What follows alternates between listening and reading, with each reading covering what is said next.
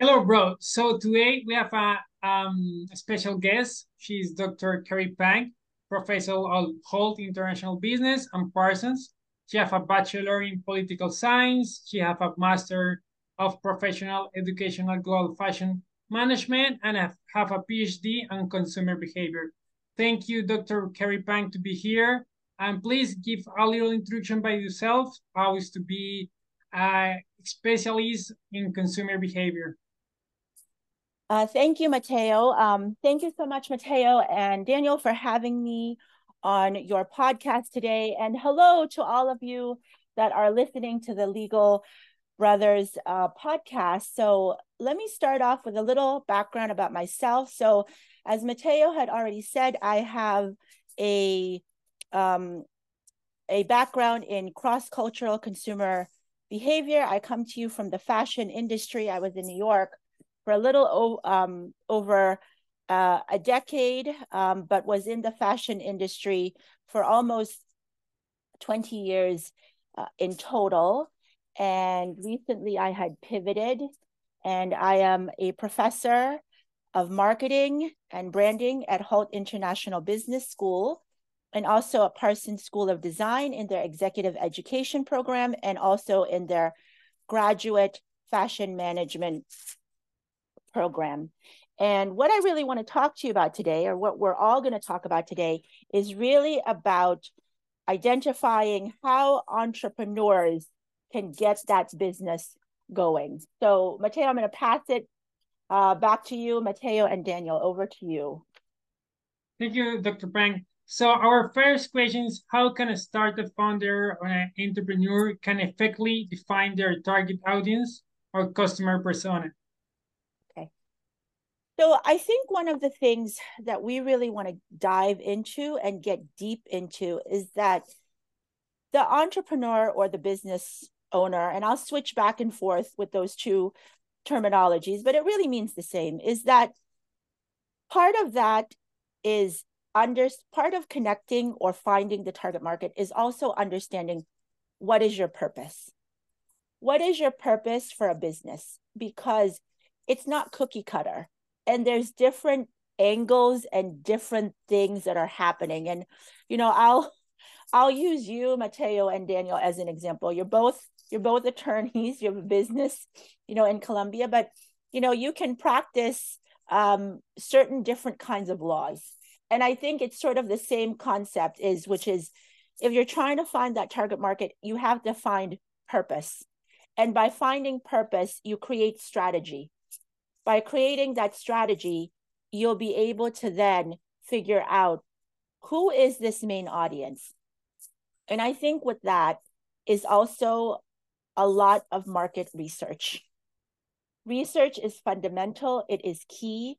And I would say that competitive analysis, understanding who your competition are in the market, is extremely important some people have said well i'm first to market or i'm the i'm you know i am the one disrupting the market and i think that's wonderful.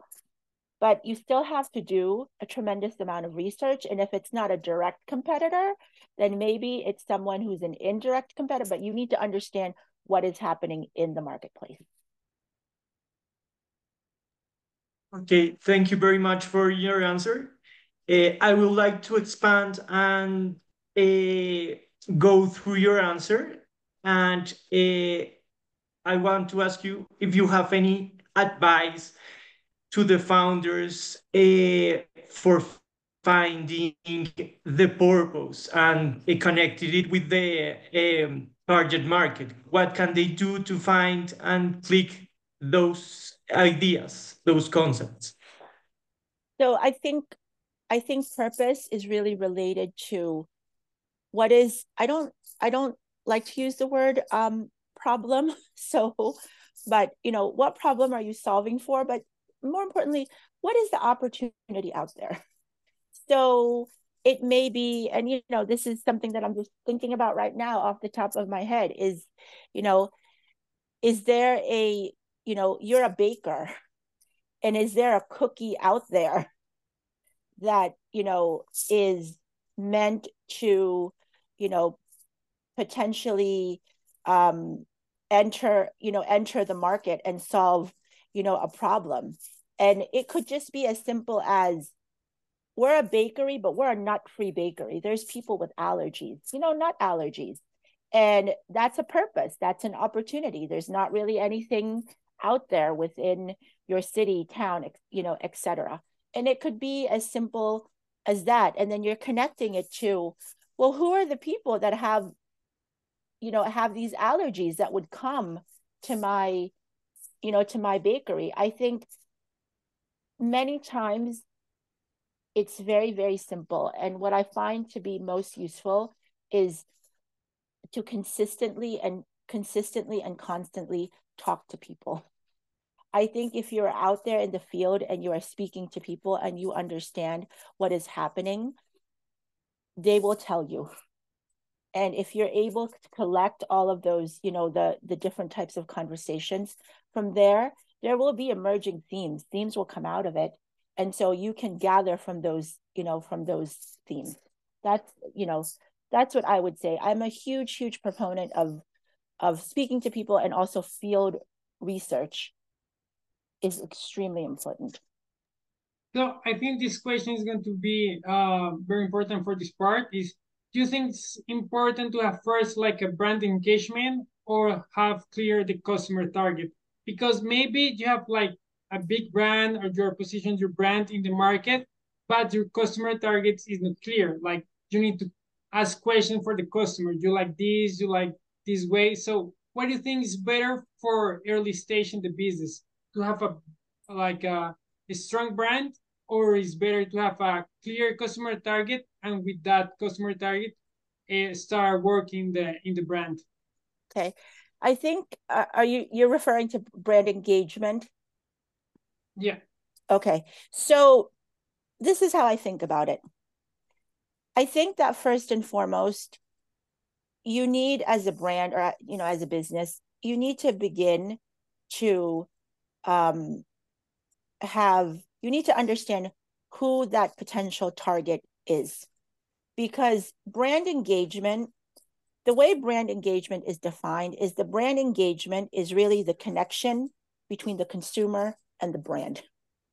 So it's beginning, it's the concept of this relationship building, which is the brand engagement.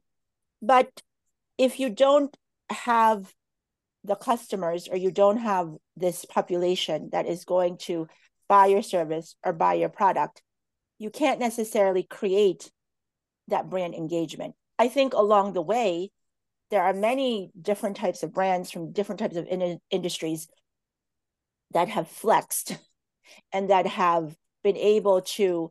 There's always, you know, Mateo, I think there's always, you start a business, it's not always perfect. That's part of entrepreneurship. It's not always 100%. You go through this process you try and figure it out. There is a phase where it's almost i would refer to it as almost you know a a pilot phase an experiential phase you know it's an experimenting phase. And then you begin to hone in on what's working what's not working how can i tinker this how can i tinker that?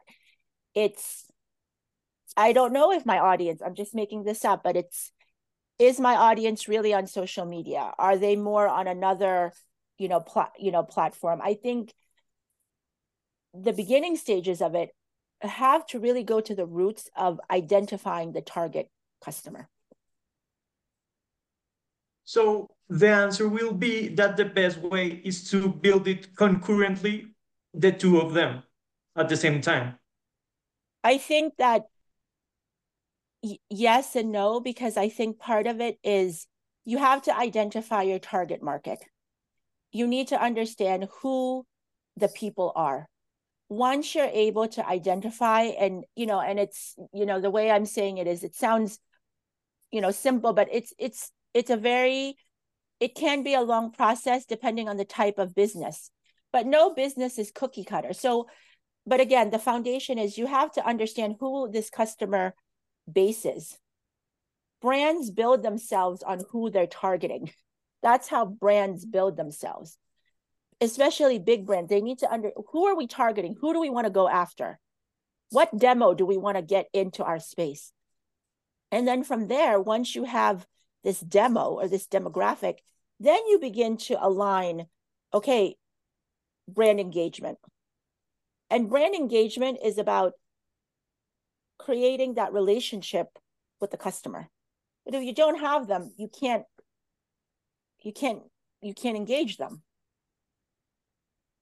So what is the most important part for the entrepreneur, the early stage to have that brand engagement with the customer? Like we we saw in class different things, but what for you, what is the more important for the early stage to, to say, okay, I need to have this list and check it to have a good customer target and have like the uh, brand engagement? I don't think there is a list, you know, because I think a list is only formed depending on the business that you have. So if you have a fashion business, it's going to be a little different. If you're going to have a cookie, you know, a food business, it's going to be a little different. If you're a law firm, it's a little bit, you know, it's a little bit different. So I think it's dependent upon the type of business that you have. I think it has to be very personalized. And how, like we are talking about target audiences, I would like to ask you, it is more effective for new, for entrepreneurs to build a broad customer base or to uh, maybe uh, have different target audiences and uh, Mm, start with one and then with other and and make it like trials with with each one. I think that that's a question that i think it's a broad question and i think that again it depends on the type of business you have because again it's it's not no you know i think one of the things that's happening today that is maybe different from let's say 20 30 years ago is that there's just too many choices. And I give an example of, you know, a white t-shirt. You can buy a white t-shirt for, let's say, you know, very little. I, I've seen it priced at, you know, five, six dollars, you know, at certain types of stores. You can also buy the white t-shirt for three, four hundred dollars, again, at different types of stores. So I think what it really comes down to is you as the entrepreneur need to also understand strategies around personalizing your business so that you're able to work with your target with that target audience. I think that's important. And I think it depends on the product too and what you are what you're trying to sell out there. Some products belong in a niche market because it's specialized and it's connecting to a certain type of customer. Some products or services are very broad because they go to mass, but it depends on the customer, the product, and the service. So I think this also is very important for this part. With the pre and post pandemic, everything like the commerce change. So do you think like the digital transformation is better to have a omni-channel market for the entrepreneurs? So I think I think digital is everywhere and it's here to stay. I don't think it's going to go away. Um, I think that after the pandemic and during the pandemic, we've had to adapt it was a total disruption. I mean, we were disrupted. We couldn't go out of the house. We couldn't do a lot of things. We had to change the mindset of consumption during that time frame.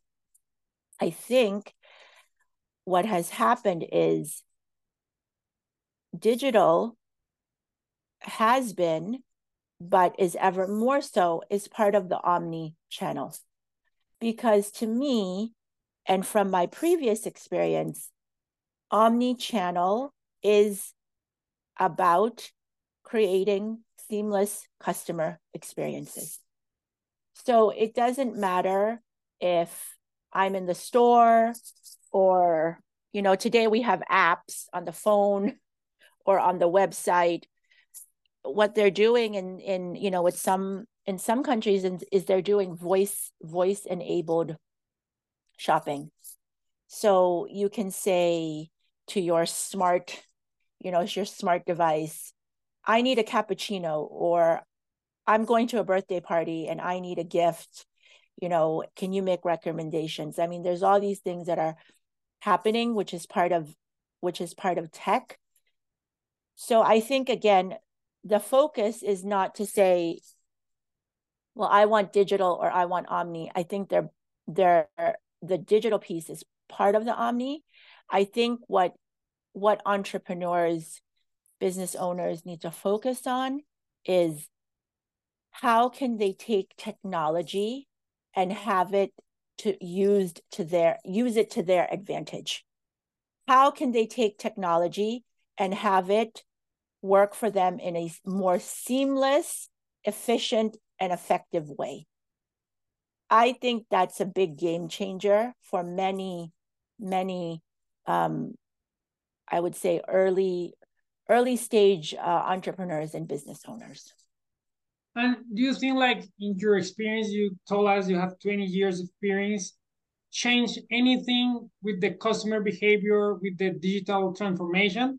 like it is difficult to uh, like for the company to understand the customer behavior of the customer target or it's easy because i don't know when you have instagram instagram uh, shows you like something you like. So it's, it's easy for them to understand what the customer wants or or is the same like 10 years or 15 years ago. I think it's it's it's more advanced now to understand what consumers you know are are looking for. We there are so many companies that are using you know a tremendous amount of you know of technology to understand patterns in how we shop. You know every time you click that's a record of what you want. So it's the same thing. You know for example um, if you go on a website and you click you know I have one of my favorite colors happens to be purple.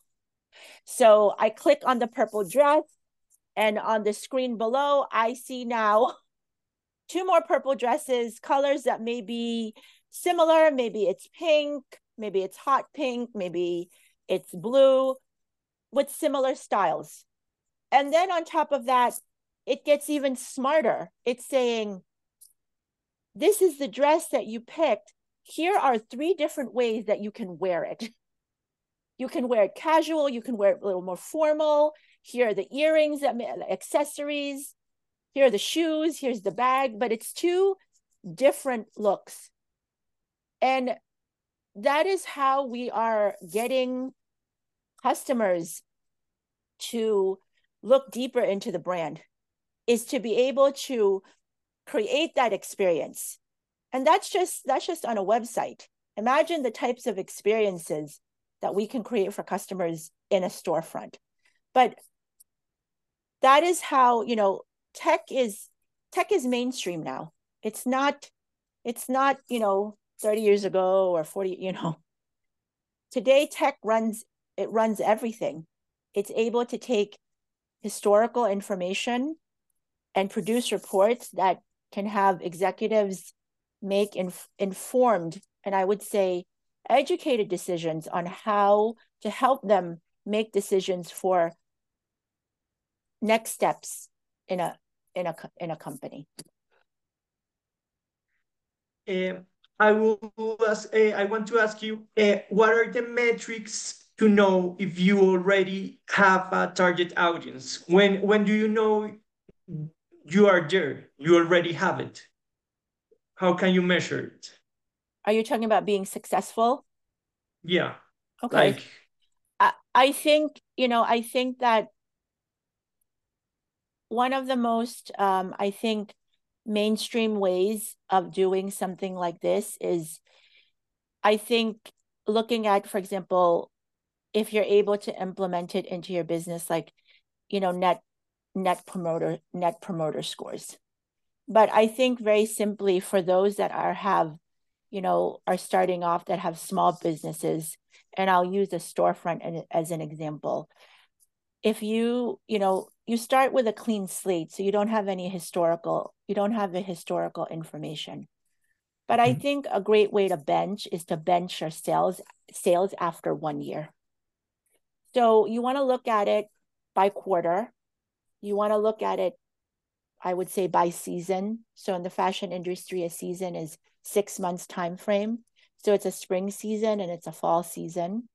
And you want to be able to look at quarters, seasons, and then a year. Once you've hit the year, your first year, you're going to anniversary the year. So for me, it comes, you know, part of it is looking at sales. And if you were able to beat, for example,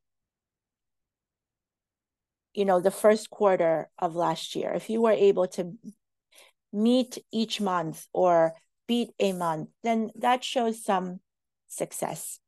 And some, again, it depends on the business, but sometimes, you know, it's you come out of the gate flying and you have great sales because you're new and it's a new concept and people are just drawn and, and attracted. And sometimes then the newness wears off and you dip. But I think those are the parts that are the most, that piece too is the most important. You have to have, you have to have short term, long term, mid term.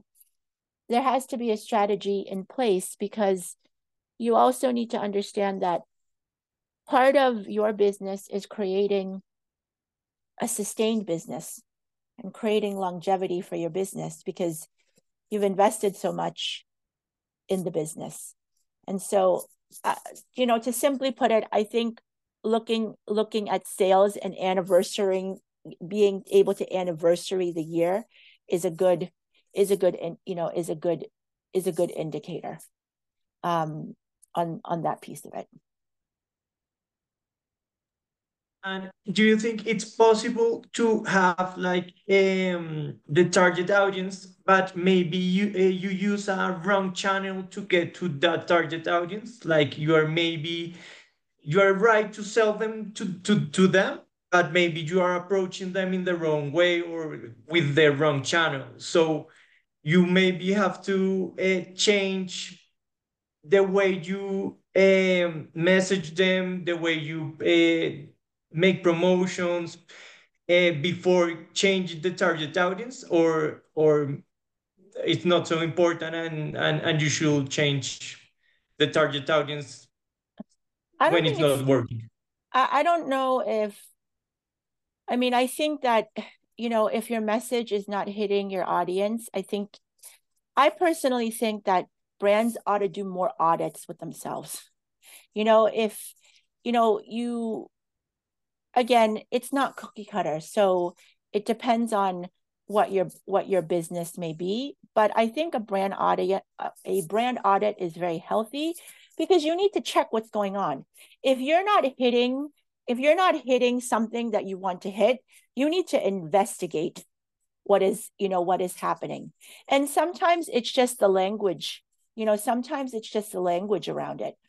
People may not people may not be connected to the to you know to the language around it. I mean i was at one point in my career you know i was dabbling in um in virtual reality and we had a customer base that was more mature that was purchasing which was you know in their late 50s late 50s to i would say mid 70s so the line was hi we have this new system it's virtual reality it's you know it's great it's going and and the response often from the client was, is it a video game? Do you want me to play a video game? And we were like, no, it's not, not a video game. But then I said, okay, people, let's think about this. Let's put our ourselves in in that person who is purchasing, who is buying. And so we talked about it and I said, okay, maybe it's hi, welcome. We'd like to welcome you, you know, to the store. What are you looking for today? oh, you're looking for this. Let me tell you about something, you know, that is brand new. We have a service that can help you design your home through technology. And you know what? there's no charge and it's free. And all of a sudden,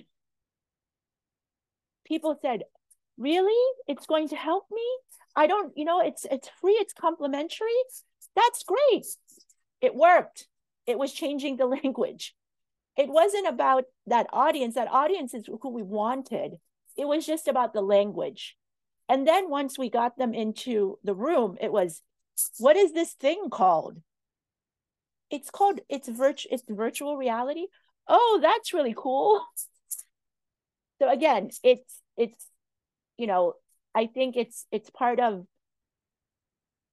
I would say it's in every business. You have to audit, you have to check, you have to understand, you have to tweak, you know, tweak a little bit. It's, you know, it's almost like cooking you want your recipe to be right, you got to make some changes, you know, maybe a little less of this and maybe a little bit more of that.